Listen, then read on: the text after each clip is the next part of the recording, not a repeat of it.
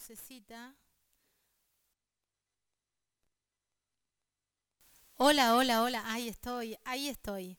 Eh, ahora sí, están dando todo, toqué tanto los botones.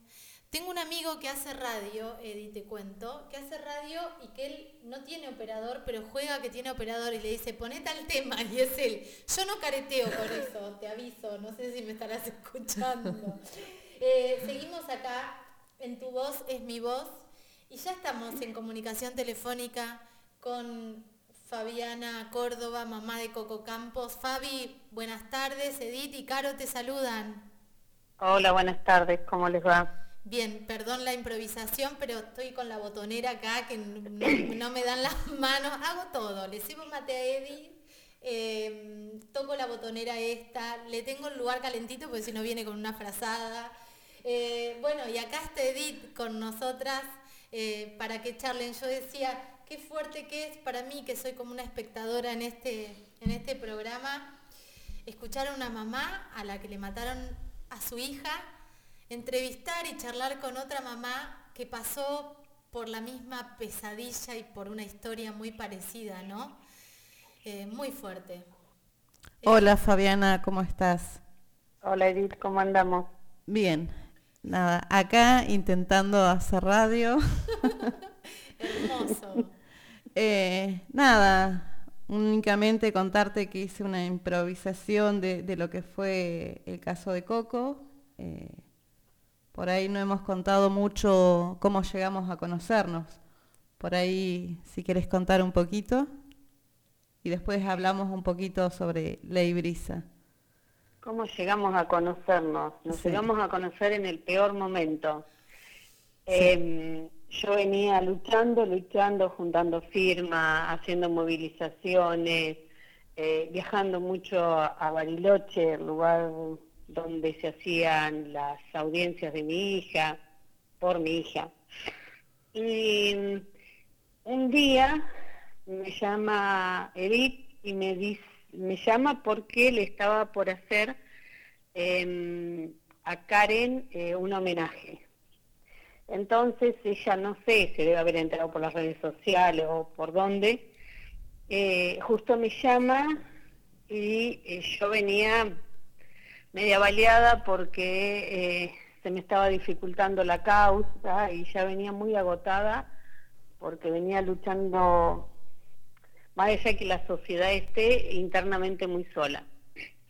Entonces, eh, Edith me llamó, nos pusimos a hablar de lo de su hija, yo le conté lo de la mía, lloramos las dos juntas, y en un momento le digo que estoy muy agotada, muy cansada, que me estaba pasando que me lo iban a liberar, y Edith me dice, salí, moviliza gente. Le digo, Edith, ya lo hice, la gente no sale, la gente eh, como que se empieza a desvanecer con el tiempo la causa. Y la gente se cansa también. Entonces, están atentos, atentos, pero ya las movilizaciones y eso no. Entonces agarra y me dice, no importa, Fabi, salí. Salí, así sean dos, tres, cuatro, no importa, salí. Y que yo lo hago acá en invierno. Entonces, ah, me tiré otra vez en la cama donde estaba llorando y dije, Dios mío, dame una señal de cómo hacerlo para que la gente vaya otra vez a la calle. Y bueno, eh, se me ocurrió hacer una movilización cultural. Mi hija eh, era técnica en Bellas Artes, eh, todo lo que era cultural le encantaba a ella, entonces empecé a buscar artistas de todos lados dentro de mi localidad y le cuento a Dilo que iba a hacer. Entonces ella me dice, dale, yo movilizo acá y vos allá. Y bueno, así empezó el conocernos, basado en el dolor, en la angustia, em, terminar una audiencia y Edith llamarme o yo avisarle, em, gastarnos, eh, por ahí decirle a la otra que se anime, que salga adelante. Eh, bueno, así fue, fuimos las dos compartiendo eh, montones de cosas y hoy es una hermana de lucha, una hermana de corazón porque la, adoro y la quiero mucho. Qué lindo, qué lindo escuchar y qué emocionante todo porque pensaba, esa palabra de Edith en ese momento hizo que te levantes de la cama y hoy se sostienen la una a la otra, Fabi. Sí, sí, espero cumplir el mismo rol, pero bueno, ese día fue, yo, lo que tengo de encerrarme mucho y, no ver a nadie y, buscar en mi cabeza y volver a arrancar. Em, todo el mundo me veía fuerte en la calle, pero yo por dentro era un proceso, así que bueno, estando sola a veces me, me tiraba en la cama, me lloraba, me enojaba para volver a secar las lágrimas, acomodar el escote y seguir adelante. Y, bueno, espero ser lo mismo para Edith. Yo, la verdad, em, siempre le trato de dar ánimo, soy molesta, ella me dice, sos molesta, pero bueno, ella sabe que lo hago siempre desde el cariño, desde el amor, desde, desde bueno, desde esas partes lo, lo hago día a día. Eh, es, que, es que es así. Eddie, qué importante eh, estar acompañada, ¿verdad? Sí, es muy importante. Es muy importante y, esta amistad que surgió a partir de, este dolor que compartimos con Fabiana, eh, la verdad que lo llevamos cada día acompañada. acompañadas una, una con la otra. Y, sí, obvio que Fabiana me, me levanta, hay muchas veces y ella lo sabe. Em, eh, Fabi, ¿te parece hablar un poco acerca de, la ley Brisa? Porque Coco te deja una nieta, ¿no? Sí, eh, Coco tenía a Matilde, la tiene porque sigue siendo su madre más allá de esta vida. Eh, Coco deja Mati dos años y tres meses, yo la recupero a los dos años y seis meses tres meses de lucha, tres meses de golpear puerta, tres meses de tratar de gritar la voz de mi hija y que sea escuchada en todos lados para poder recuperar a su hija, para poder llevar la causa adelante. Se logra traer la nena, pero si no había sentencia, la ley Bresa no existía. Entonces, bueno, era en toda esta lucha intentar eh, que, bueno, lograr que este tipo... Eh, ay, es duro hablar de esto de nuevo, por Dios, perdón. ¿Cómo no va a ser duro, Fabi? Es fuertísimo. Bueno, era lograr la sentencia y después de la sentencia venir eh, apuntalando qué, me había pasado en ese momento. En ese momento tenía el juicio penal por eh, mm, meter preso al asesino de mi hija, por el otro lado, era lo civil, recuperar a mi nieta, que me la dejen tener conmigo, y bueno, y tenía inconvenientes laborales que eran los más, los más solucionables, eso, entre todos los quilombos que estaba teniendo. Y, y bueno, después de quedar la ley firme, firme en la provincia no, todavía siguen otras instancias, que es en la Corte Suprema, que todavía estoy esperando, lleva casi dos años, y bueno, cuando queda la sentencia firme, inicio los trámites de la ley Brisa. Estos trámites que yo venía medianamente con el INAM con respecto a la causa de mi hija, venía acompañada con las chicas del INAM, y entonces era como que ya sabían un montón de cosas de mi causa.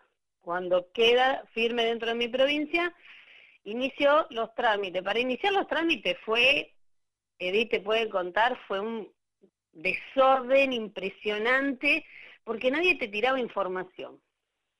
Vos ibas al ANSES, no sabían ni qué era la ley brisa, vos ibas al CENAF, que era otro de los organismos intervinientes no sabían ni dónde estaban parados.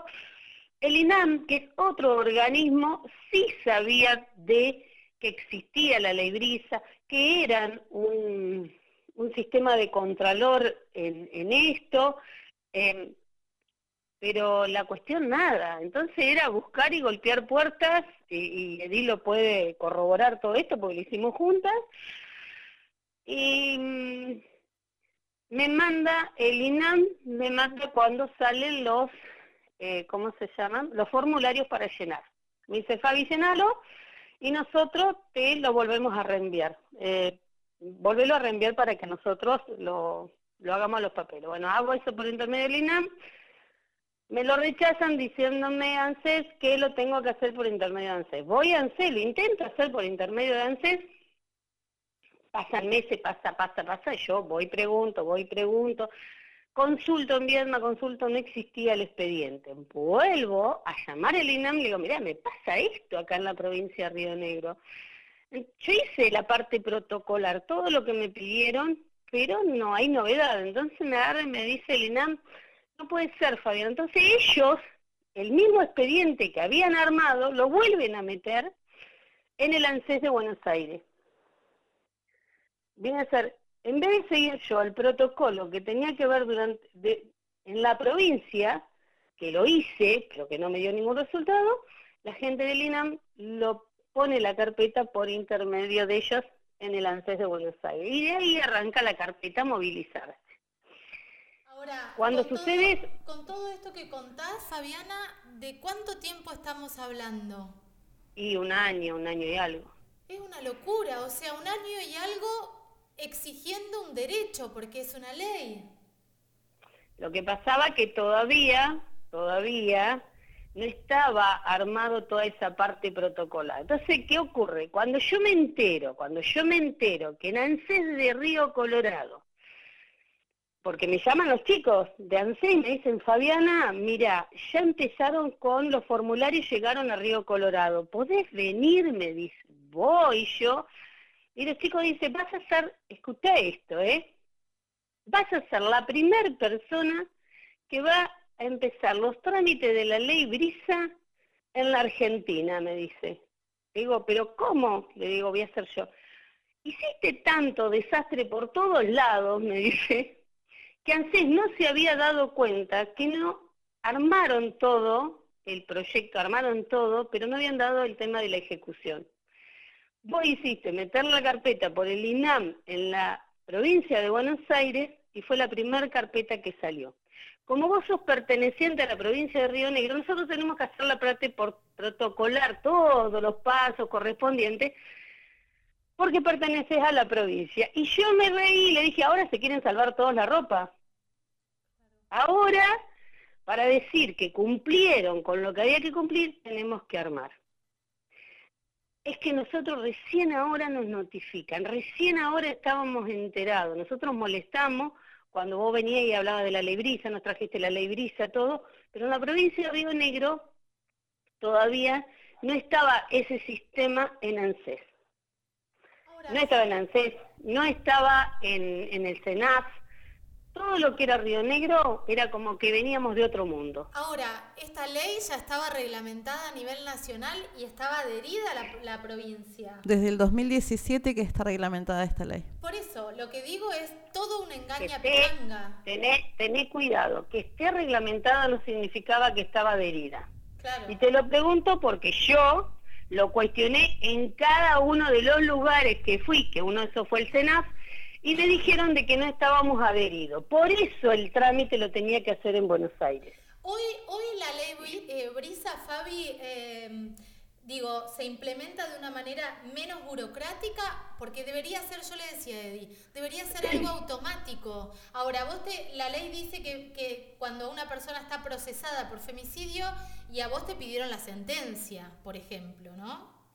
Claro, a mí lo que me pidieron fue la sentencia. Yo con sentencia recién podía acceder al beneficio. La cuestión es hoy, ¿cómo se está manejando hoy? El año pasado sucedió en Río Colorado un femicidio, Vanessa de la Torre. Eh, la abuela de los chicos me llama preguntándome cómo podían hacer para gestionar. Eh, la gestión fue mucho más rápida, mucho más rápido. No te olvides que yo arranco, cuando se arranca, arranco y todavía no estaban, todavía no estaban organizados. Eh, mm. Hoy por hoy em, le, armaron los papeles, pero después de un año, porque hizo un año ahora hace poquito, eh, después de un año, más, hizo un año el 29 de marzo, el Día del Pueblo, porque él la mata el Día del Pueblo. Sí. De Río Colorado. El 29 de marzo se cumplía un año del fallecimiento de Vanessa. Y recién ahora, la, hoy, hoy me llamaron, hoy a la mañana me llamó el agente del ANSES preguntándome, Fabi, ¿vos estás cobrando? Digo, ¿por qué? Y porque, mira, nos pasó con Vanessa de la Torre, nos enteramos que empezó a cobrar. ¿Y cómo se enteraron? Un muchacho del banco Credit Cop, que es amigo del hermano de Vanessa, la chica fallecida, le avisó que tenía una cuenta abierta con una suma de dinero. Entonces, hasta la parte de informarte que era lo que le contaba y hasta la parte de informarte es un desastre. Si no hubiera habido una persona que conozca a esta familia y trabaja en el banco, nadie le hubiera informado que hacía dos meses que estaba el depósito hecho en el Banco Credicop. Una vergüenza, porque en realidad lo que decíamos con Eddie es que es una vergüenza que los familiares de víctimas, que además son víctimas de esta situación, sean víctimas del Estado, tengan que andar golpeando puertas todo el tiempo. Eh, Fabi, lo mismo pasa con la ley de víctimas. Hablen un poco de la ley de víctimas que yo medio que no entiendo demasiado. Sí sé que tiene baches enormes y que no estaría solucionando demasiado, ¿no? Sí. Bueno, la ley de víctimas dentro de nuestra provincia no estamos adheridos eh, a la ley de víctimas a nivel nacional. ¿Qué nos ocurre a nosotros y que venimos peleando? Y bueno, y ahí tenés una de las impulsoras, que es Edith también, el tema de que em, nos dicen los abogados que en el Código Procesal Penal, em, que fue modificado y sale en el 2017, supuestamente viene modificado eh, con em, artículos semejantes a los que tiene la ley de víctima. ¿Por qué digo semejante? Semejante porque son la libre interpretación. Nosotros hablamos de ciertos artículos que vos lo lees y que em, te da una interpretación del Código Procesal Penal, pero lo que tenés en la ley de víctima como más especificado. Tiene más especificidad en cada uno de los artículos. Entonces, bueno, ahí entramos en la controversia de por qué no la provincia de Río Negro dice que no nos hace falta adherirnos. Entonces, estamos debatiendo los familiares de víctimas con, eh, con abogados y eso para ver de qué forma podemos adherirnos a la ley de víctimas. Sabemos que tenemos que adherirnos hasta el artículo 13, me parece que es, eh, que haríamos una adhesión parcial pero bueno, tiene un montón de, em, de cosas que nos vienen diciendo que no estaríamos, no nos haría falta adherirnos a la ley de víctimas. Nosotros como familiares de víctimas decimos que sí y le planteamos el por qué. Entonces nos terminan diciendo algunos abogados, pero a veces no es el tema de la ley, sino el tema de quién lleva o ejecuta esa ley. Como diciendo, eh, los jueces o los fiscales. Depende de la interpretación de cada juez. Muy bien, ayúdeme, carajo. No, y es así, hay artículos en el Código Procesal Penal de, la, de Río Negro que incluyen algunos artículos de, de la ley de víctima y no los incluyen a todo. Y nosotros necesitamos lo que necesitamos y estamos peleando por eso, para que se incluya desde el artículo 1 al artículo 13 que se incluyan en el Código Procesal Penal. O sea, con esto habría que hacer una reforma en el Código Procesal Penal. Fabi. ¿Te quedó claro, Caro? Clarísimo, clarísimo, porque además lo, vivo hablando. Yo ya soy una más, chicas, ¿eh? acá. Eh, entiendo todo y me parece, todo lo que me genera es mucha impotencia lo que escucho, porque eh, me, intento, porque es imposible ponerse en la piel de una madre que, pierde una hija en manos de un tipo y aparte de eso son víctimas de la burocracia del Estado todo el tiempo, de los vacíos que quedan, de las trampas que tienen las leyes, porque las leyes tienen trampas. Así es. Y una de las cosas que por ahí eh, nosotros hablamos mucho de la ley de víctimas, hablamos mucho de la ley, que la ley de víctimas es la 27372. Lo que tiene esta ley es por ejemplo, que podemos tener un asesoramiento, la víctima puede tener un asesoramiento legal gratuito, puede obtener eh, atención psicológica, eh, puede obtener eh, la asistencia de, un trabajador social, que son tres cosas fundamentales que por ahí necesita una víctima, que en estos momentos no las tenemos. Por más que el Código Procesal Penal diga que, podemos, que tenemos acceso a un abogado, a, a un patrocinio, eso no existe es muy difícil poder conseguir un abogado que te trabaje de esa forma. Es tremendo eso, porque, o sea, la ley directamente miente o después se hace la ciega. Digo, la justicia se hace la ciega de acuerdo a quien tiene enfrente. En este caso, ¿debería proveer de abogado, Fabi? Yo creo que em, así como está el fiscal, que es el que ve y em, va averiguando si esta causa que sucedió es tal como se ve y esta persona es el victimario. Lo que no tenemos en toda esta formación es quién defiende a la víctima.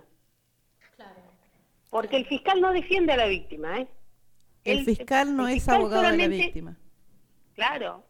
Entonces, nosotros vemos que se armó la justicia en todo este aparataje que ellos arman, se olvidan de lo principal, se olvida de la víctima. ¿Qué hacen los familiares? Tienen que salir a buscar representaciones.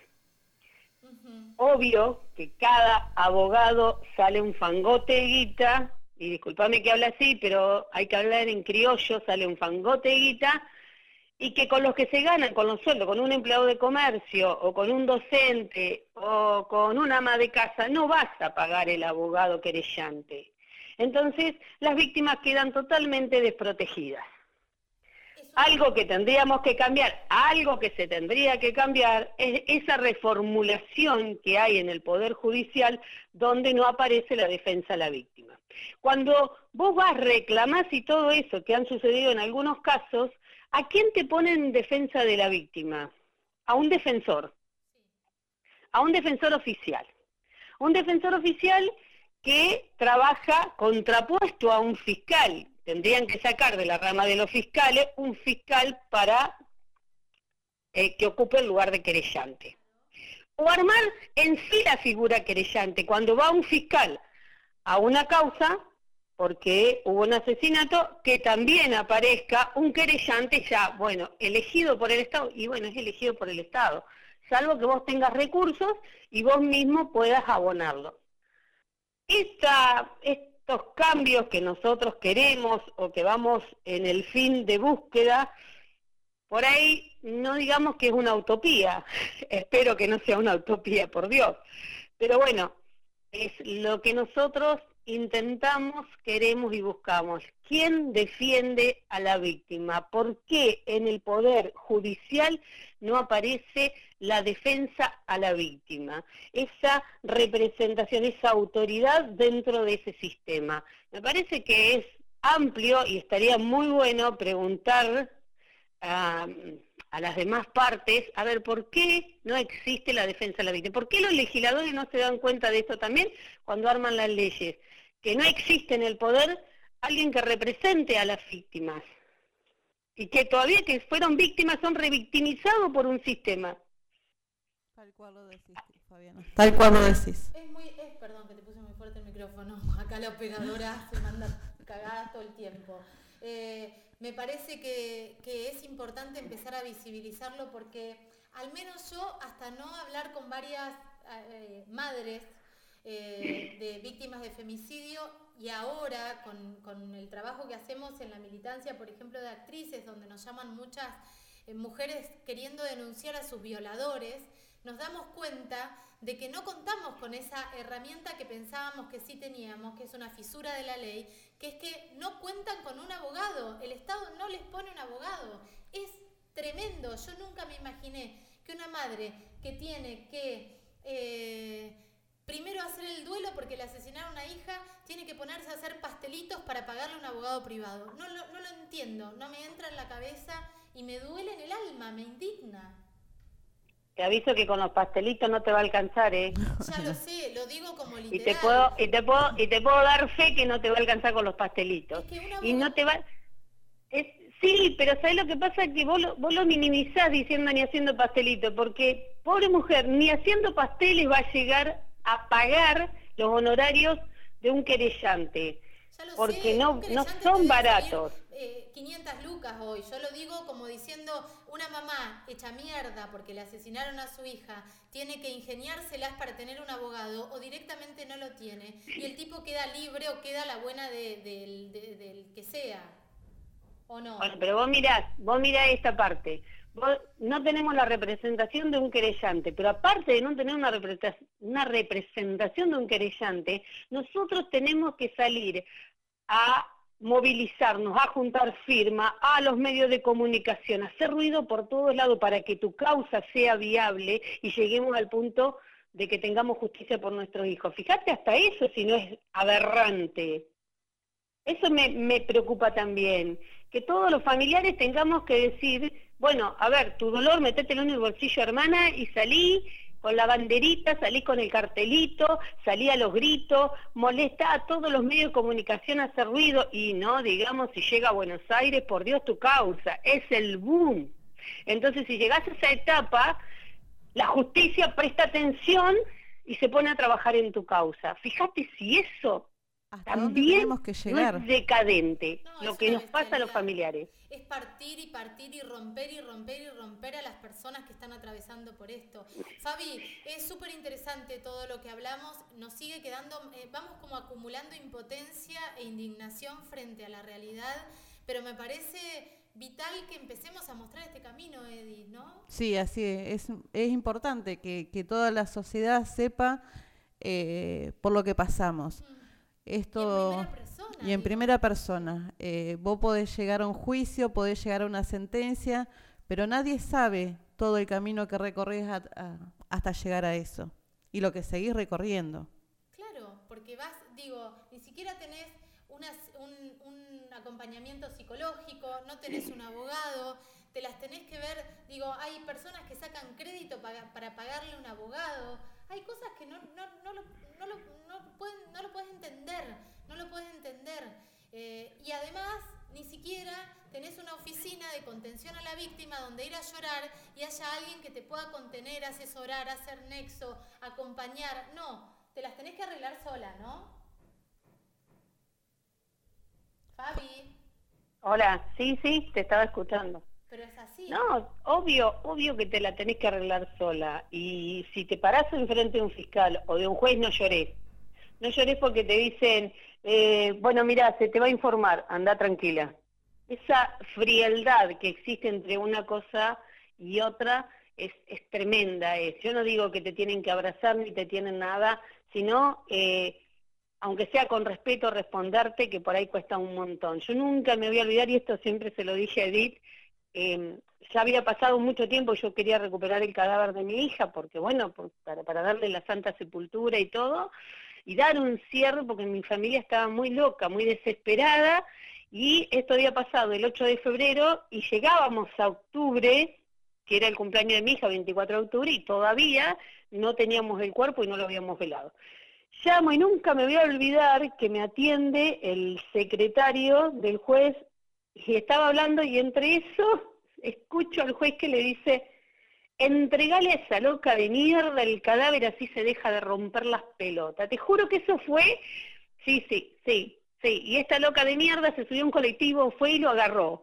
Pero eh, es triste, a ver, porque no se ponen en el lugar humano.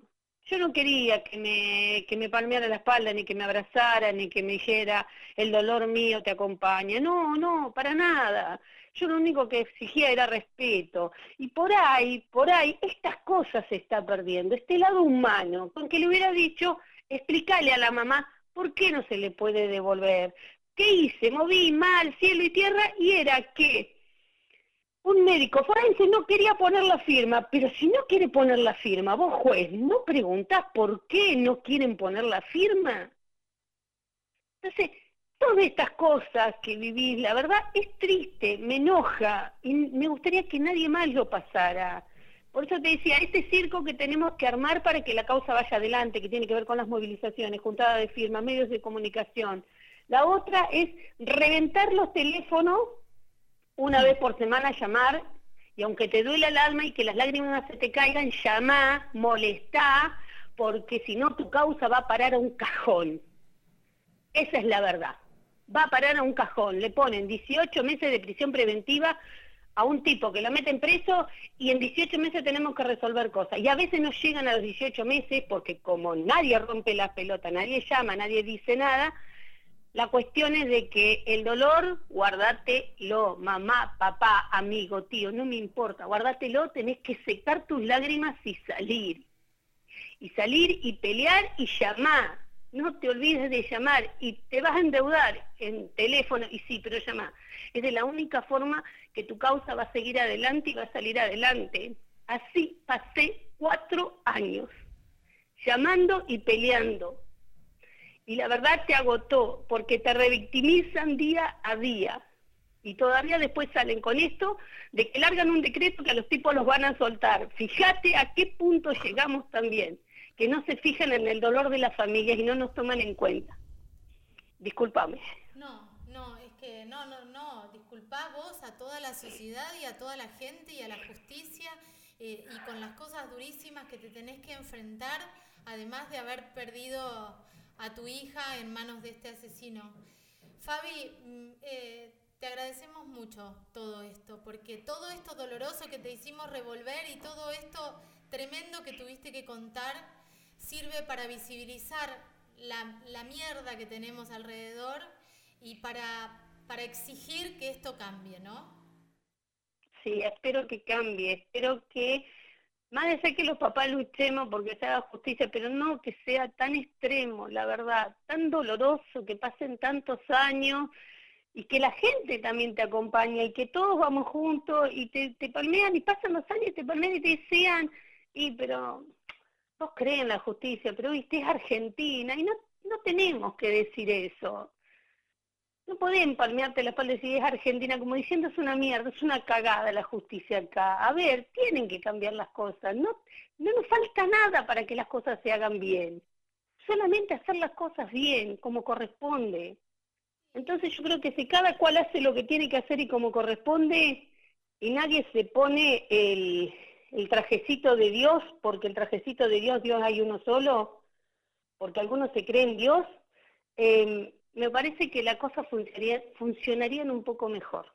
Creo que si todos ponemos un granito de arena para que las cosas cambien, para que las cosas mejoren y que se haga de la mejor forma, la víctima va a poder estar sufriendo su dolor, ser escuchada, ser escuchada, que es tan importante, así como se escucha al victimario, y poder tener un juicio justo en los tiempos reglamentarios.